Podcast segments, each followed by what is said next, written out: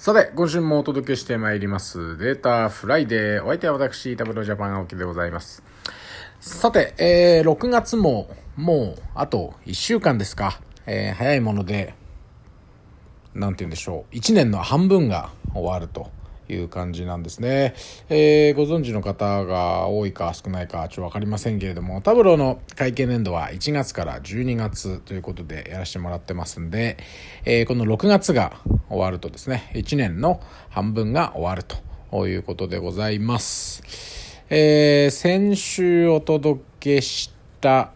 回では6月10日に我々 Tableau がま Salesforce の傘下に入るとま、株式交換の手法によって、えー、 Salesforce ファミリーに入るというまあ、ホットな情報をお届けしたかなと思うんですけれどもね、えー、だいぶまあ落ち着いてきましていろいろこうウェブの記事なんかでもおまああなんて言うんでしょう。評論するような、まあ、記事がいろいろ出てるんで、まあ、皆様の中にもいろいよこう浸透してきたというかですね、えー、 Salesforce なんか買ったらしいぞという話が届き始めているんじゃないかなと えー、思います。えー、そんな中ですね、私はと言いますと、えっ、ー、と、岡山に実は行ってたりですね、これはあの、パートナー様と一緒にお客様先に訪問ということで、えー、3社、回らせていただきました。岡山に行ったりちょうど今、えー、これを配信している金曜日が最終日になっていますが、えー、東京ビッグサイトで、えー、リードエグジビジョンジャパンさんがやられているあのなんとかエキスポってこういろいろ複合店をやってると思うんですけれどもその一つにですね、我々のパートナー様がブースを構えられているということで、まあ、そのミニセミナーに登壇してきたりということで、私も本業の方を一生懸命やってる次第です。で、岡山はですね、気がつけば人生で実は初めて行ったということで、あの、最初新幹線で行くか、こう飛行機で行くか非常に迷ったんですね。えー、プライベートで実はこの間、この間っつっても、1、2ヶ月くらい前かな、もうちょっと前かもしれませんけど、広島には行ったんです。広島に、えー、妻と2人で旅行に行ったんですけど、広島にはですね、私たち飛行機で行ったんですね。まあ、JAL さんを使っていて、まあ、マイルが溜まってるっていう、まあ、背景も当然あるんで、あの、特典航空券で行けるっていうことで、まあ、えー、飛行機で行ったんですけど、こう広島の手前なんですね、新幹線で行くと岡山というのは。で、今回もこの、あの新幹線で行くか飛行機で行くかっていうのも本当に迷ってですね、えー、結果新幹線で行きました。新幹線に乗ると東京駅を出発して3時間半20分とかそれぐらいなので結構やっぱり、えー、遠いなという印象は受けましたが、私の人生振り返ってみますと実はあの大学時代はですねえー、自分の家の実家から大学があるキャンパスまで3時間半かけて、えー、実は通っていたんで、まあ、それを思えば、まあ、同じぐらいの、えー、時間をで岡山に着くんでですね、まあ、遠いのか近いのかと。え、いうふうに感じた次第です。まあでもちょっと3時間半。まあこう飛行機だとね、あの、乗ってる時間は短いんでしょうけど、こう、空港からどうとかね、やっぱりあの飛行機だとかなり早くあのつかないといけないですよね。新幹線だと本当に乗る乗車5分前にホームについてれば、まあ、どうにかなりますしね。あの本当に発車ギリギリまであの本当に仕事ができますし割とこうあの岡山駅前に、えー、訪問させていただくお客様だったり、まあ、あの企業様多かったりもするんで、まあ、新幹線がいいのかどうかってね悩む悩むとこですけど、えー まあ、初めて行った岡山でえー、イメージはこう桃太郎のイメージしかなかったんですけど、まあ、イメージ通りですね、えー、駅前には桃太郎の銅像があってちゃんと犬猿記事もいて岡山らしいなと。あとはあの到着して気づいたんですけどこう兼六園がすぐ近いですね、えー、岡山城があって岡山城のこっち側っていうかあの横っちょに、えー、兼六園があるという感じだったかなと思います。まあ、私もあの駅に降りて、地図を見た時にそれが書いてあったってだけなんで、実際に行く時間は全然なくてですね。朝新幹線に乗って、えー、パートナーさんとお客様を立て続けに3社バババッと回って、えー、6時半夕方6時半だったか6時過ぎくらいの新幹線に乗って、えー、9時半ぐらいに東京駅に帰ってきたというあれでした。で、まあ、岡山のですね、お客様に、まあ、いろいろこう Tableau の話をさせていただいて、まあ、その Salesforce の買収の話なんかもさせていただいたんですが、やっぱ結構情報早くってですね、あの、皆さんご存知でした。タブローのことについても、あの、初めて聞くっていう感じではなかった。ですし、えー、そのセールスフォースとのやつでニュースに出てましたよねっていうお話もいただいたので、やっぱこれあの東京だけ、えー、じゃなくてですね、まあ、もっと言うと東京名古屋大阪福岡とか、えー、いわゆるこう経済圏が大きい、えー、都市部だけではなくて、えー、岡山とかですね、えー、それ以外の地域に対してもタブローのこうニーズデータ利活用の波というか高まりですね。意識の高まりというのは感じた次第であります。で、えっ、ー、と、水曜日からはですね、今週の水曜日、水曜、木、金、水木金と、先ほど申し上げたように、東京ビッグサイトで、えー、やっているイベントの方に、あの、いっぱいわーっとこう会社さんが出て、えー、なんとかエキスポっていうのはこういっぱいこう複合展のような形でやってるのがあると思うんですが、まあ、そのうちの一つに、えー、我々のパートナー様、えー、バリューズさんという会社なんですが、バリューズさんが今回出展されるということで、えー、我々もですね、ご支援させていただくということで、ブース内セミナーを、えー、今日やってきました。今日初日水曜日なんですけど、えー、1時からですね、えー、1時の回、2時の回、3時の回、4時の回、5時の回、えーと、合計5回やりまして、えー、いろいろ多くの方にお話を聞いていただけて本当に良かったなと思います。で今日ご来場今日じゃない今日っていうのはつまり、えーと、私が喋っている今日なんで水曜日ですね水曜日にそのバリューズさんのブースで私のデモをご覧いただいた方にはいち早くお見せしたんですが2019.3タブローの2019.3次のバージョンのベータがですねプレリリースがもう始まっていたりもするので、えー、その中で組み込まれている機能なんかをいち早くお見せしたっていうのがありました。で今回2019.3が、まあ、いつ GA 版というかこのいわゆる製品版として いつ発表されるかっていうのはまだ我々も知るところではないんですが、まあ、一つの目玉として面白いのは Explain Data Explain Data ですね、えー、これ最終的に Ask データという機能がデータに聞くという翻訳で今タブローサーバーに実装されてますけれど Ask データタという製品名がデータに聞くんだったので今 Explain Data というのが日本語訳されてですねひょっとすると Explain Data そのまんまじゃなくてデータを説明するとかあそういう訳がついちゃうかもしれませんが現時点では Explain Data というこれ非常に面白い機能が出ます。のでぜひあのプレスリリース版皆さんもダウンロードできるはずなんでですねぜひあのトライいただきたいなというふうに思います。でこれ何かと言いますと どんな機能かというと、えーまあ、タブローというのはこれまで使っていただいたことも使っていただいてない方も、まあ、いろいろ あのデモとかですね、えー、動画を見ていただいたら分かりますが、まあ、質問が思い浮かぶと同時に、まあ、答えが見つかると、まあ、データからあいろいろなトレンドを発見して新しいインサイトを得ていこうという、まあ、行ったり来たりの体験を非常に重視している、えものですよね。なので、まあ、例えばこう売り上げが上がっているとか下がっているとか、えー、突然上がったとか突然下がったとか、まあ、そういうふうなものを見た時に、えー、誰しもがやっぱりなんで上がったとかなんで下がったというのが、まあ、非常に気になるわけです。タブロの特徴はそこから、え、違うワークシートを例えば開いて、え、いろんな軸を放り込んでみる。データ項目を放り込んでみて何か因果関係がないかを見つけてみる。あるいはまあフィルター操作をして絞り込んでより深くドリルダウンして何かその中に隠れた何て言うかなあ気づきを、まあ、探し出そうと、まあ、そういうプロセスが あると思うんですけど今回出てくるエクスプレインデータはですねあの気になるところをポチッとこうクリックするんですね。えー、そうすると今いろいろこう何て言うんだろうなメニューみたいなのがこうニョロっと出てきて、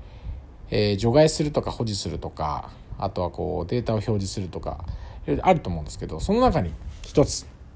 あの電球マークが電球あれ多分電球だと思うんですけど電球みたいなアイコンが実は足されますでそれをポチるとですね例えば売り上げが上がった瞬間のところがあったとしますよね。売り上げ上がっている。なぜか急にポコンと上がった。でその上がっている点をクリックしてそこから出てくるメニューの、えー、電球ボタンをポチって押すとそのエクスプレインデータというのが裏で動いてですね新しいウィンドウがパッと出てきてそこでなぜ上がったかというのをデータで説明してくれるという機能なんですね。でこれ なかなかこう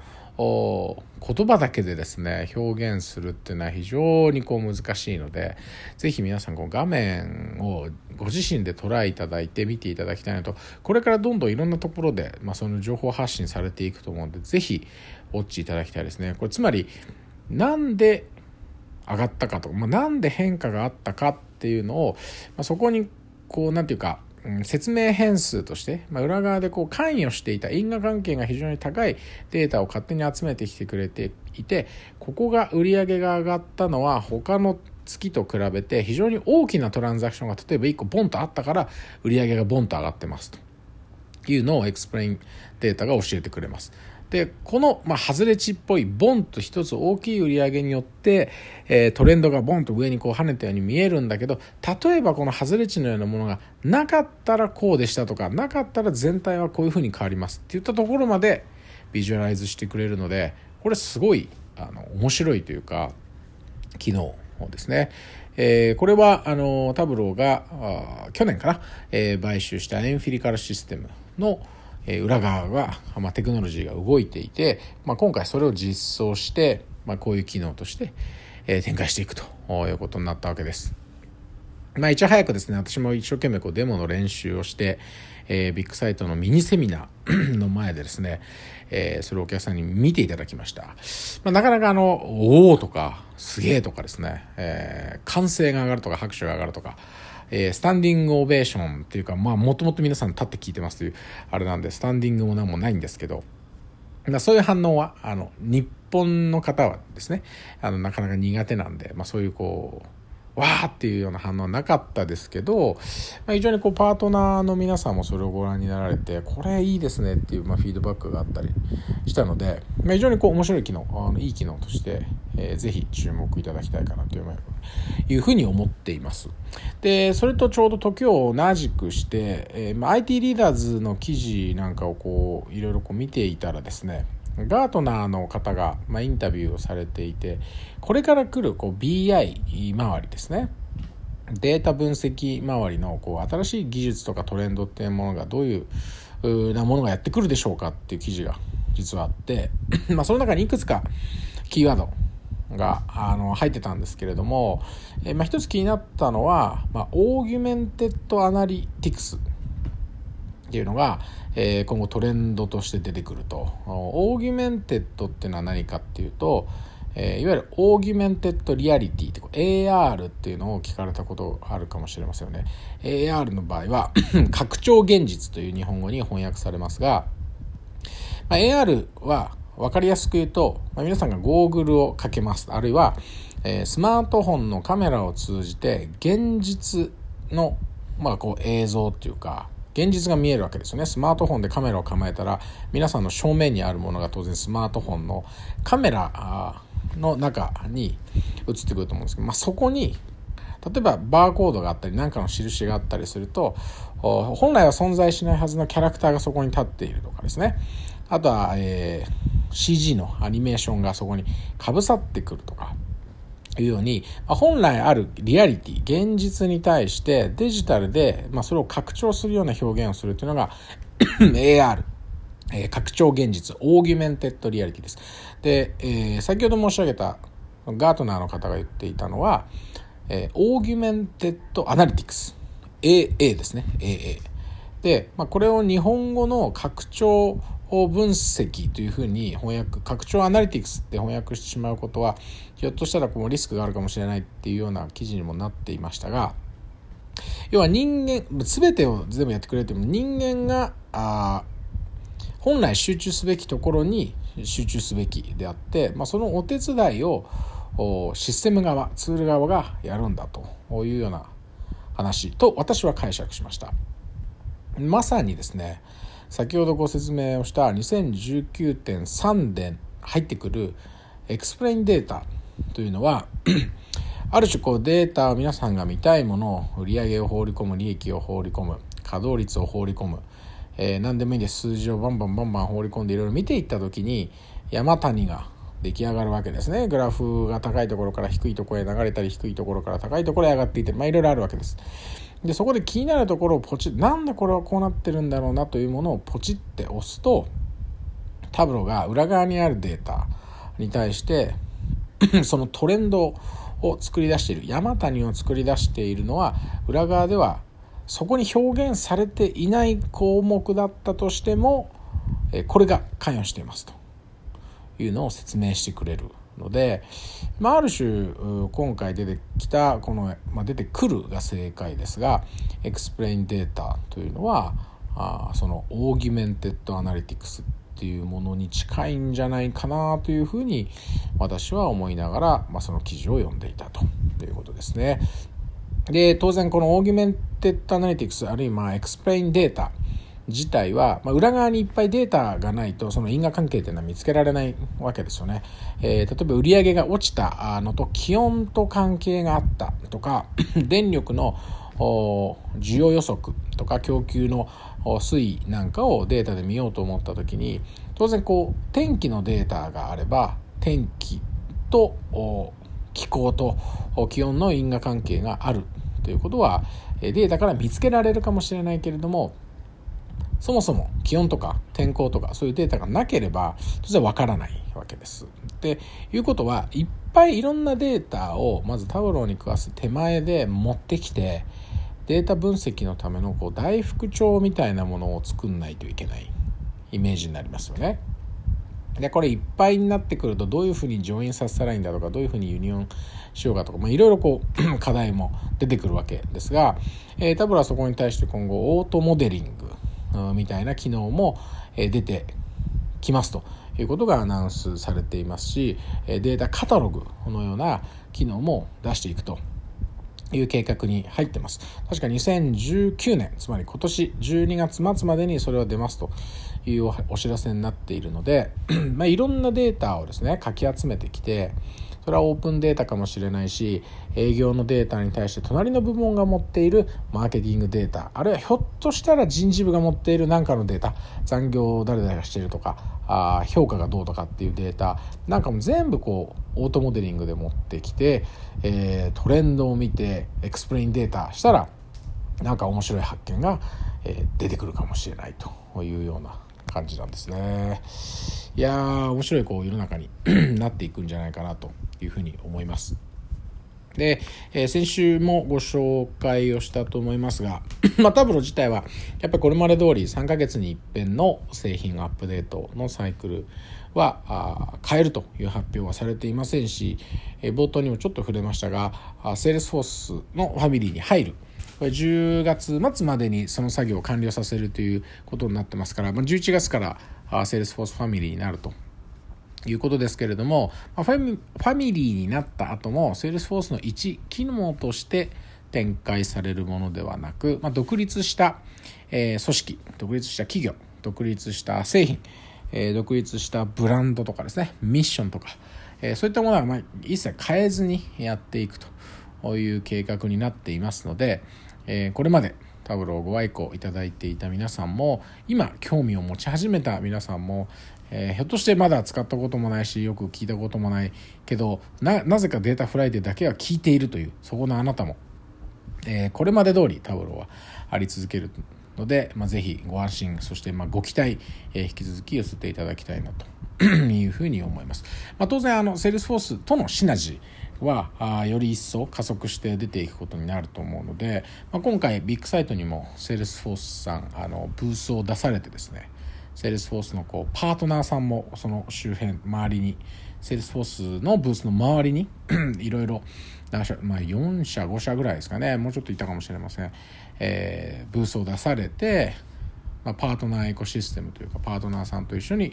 展示をされてましたけれども、まあ、そういったパートナー様も含めて、えー、いろいろなシナジーが、まあ、出てくるだろうということで、まあ、非常にワクワクしますね。まあ、やっぱり CRM ナンバーワンの Salesforce と、まあ、ビジュアルアナリティクス、セルフサービス BI ナンバーワンのタブローがくっつくというところは、やっぱりこうエキサイティングなニュースであるというところはあ間違いがないということなわけです。まあ、そしてあの製品も2019.3何度も触れますが、えー、面白い機能 Explain Data。Explain Data ですよ皆さん皆さん。 Explain Data。これなんて製品版になった時に、えー、日本語は翻訳されるのかされないかも含めてこれは別の楽しみとしてありますがエクスプレインデータ非常に注目していただきたい。私もいろんなところでこれからセミナーとかお客様先に行く時にはですね、まあ、ちょっと未来を感じていただけるかなと思うのでデータ利活用データ分析のぜひこのデモはバンバンバンバン入れてい、えー、きたいなと思います。ということで、えー、今週はですね、えー、これぐらいにしておこうかなと思いますが、あ最後にいろいろご案内があります。えーと、かねてより、まあ、何度かご案内してますが、あ Spotify で聞けるようになってますね。えー、ウェビナーでの展開も引き続きやっていくんですけど、ひょっとすると7月以降は、あの、ウェビナーではなくて、あの、ウェブのページ自体は、タボロのウェブのページ自体は残すんですけれど、配信自体は全部、えっ、ー、と、Spotify のポッドキャストで聞いてもらうとか、あとは Apple。Apple 製品にはデフォルトで入ってくるポッドキャストのアプリあると思うんですけれども、そこでデータフライデーとま検索してもらってももうすでに聞くことできますけど、ちょっとそちらの方に配信プラットフォームを寄せていこうかなということも今検討 しておりまして、えー、一度も登場したことがありません。あのこの番組のプロデューサーであります、えー、リエコさん。通称リエコさん、まあ、通称というか本名ですけど、えー、さんと今相談をしながらですねあの6月1年間の半分えデータフライで駆け抜けてきましたが、あ残りの6ヶ月、長い、長いですね、6ヶ月ね。えー、あと何喋ろうかなって感じなんですけど、は、えー、この後半6ヶ月はひょっとするとウェビナーという形ではなくて、えー、皆さんにどこでもいつでもこうアクセスできるポッドキャストの方にちょっとあのプラットフォームを移行するかもしれませんので、まあ、こうご期待ということですね。まあ、プラットフォームをあのポッドキャストに変えると何がちょっと不安かっていうかできないところがあってその 今ポコンとアンケートの URL が出たりいろいろこうえーと、私が話をしている中身と連動してこうポップアップが出てきて URL がこちらですとかってこう出てると思うんですけど、まあ、当然こうポッドキャストだとそれできないんですよね。でまあ今あのポップアップさせてどれぐらいこう皆さんがクリックしてるかっていうのもねあのあってですね で、まあ、実はあんまりクリックされてないとかですね、えまあ、いうこともあるんでちょっとそのできなくなることもあったりするわけですが。まあ、一番皆さんにとって聞きやすいあのアクセスしやすい、えー、て言うんだろうな聞きにくいというかねその手の届かないあのところにあるよりは本当カジュアルにいつでも聞けるっていうプラットフォームの方がいいかなというふうに思ってますので、まあ、この後もぜひこうご期待、えー、私のインスタグラムのフォロワーは一切、え増えなくてですね、まあ、というのもやっぱ SNS 疲れっつうんですかねこうインスタ映えインスタ映えってほど私も意識はしませんがいやもう40になるおじさんがですねインスタグラムを始めたところで上げる写真ありませんって感じですね。あのインスタグラムをやってる皆さんがですね何を上げていらっしゃるのか私もよく存じ上げないんですが基本的にも40のおっさんが何を上げるんやということですよ。大体こう行き着くのは何を食べましたとかあの酒飲んでますとか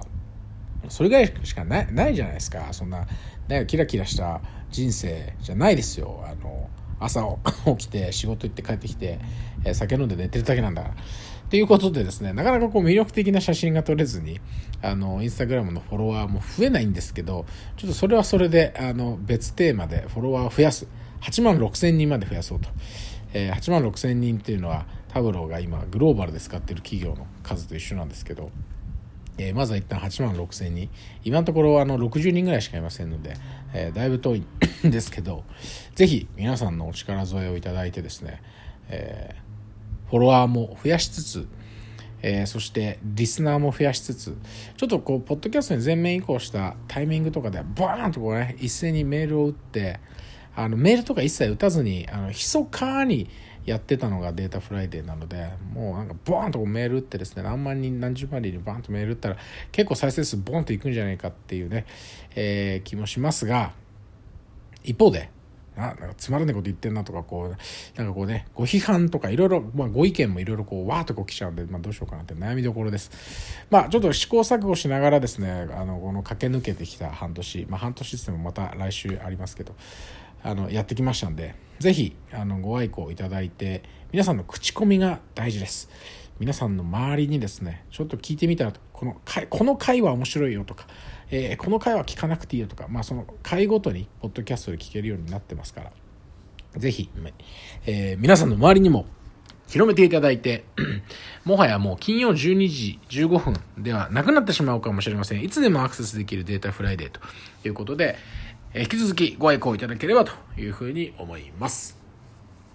えー、それでは6月ももう間もなく終わりで、まあ、いよいよ梅雨も明けて初夏ということになってくると思いますが、皆さん体調にはくれぐれも気をつけていただいて、えー、梅雨に入ってないところもあるかもしれません。そろそろ梅雨が明けるというところもあるかもしれませんけれども、また皆さんとどっかで、えー、直接お会いして、エクスプレインデータ、あの、デモができることを楽しみにしてますんで、引き続きよろしくお願いします。えー、皆様、今週はここまで。ぜひ、良い週末をお過ごしください。ありがとうございました。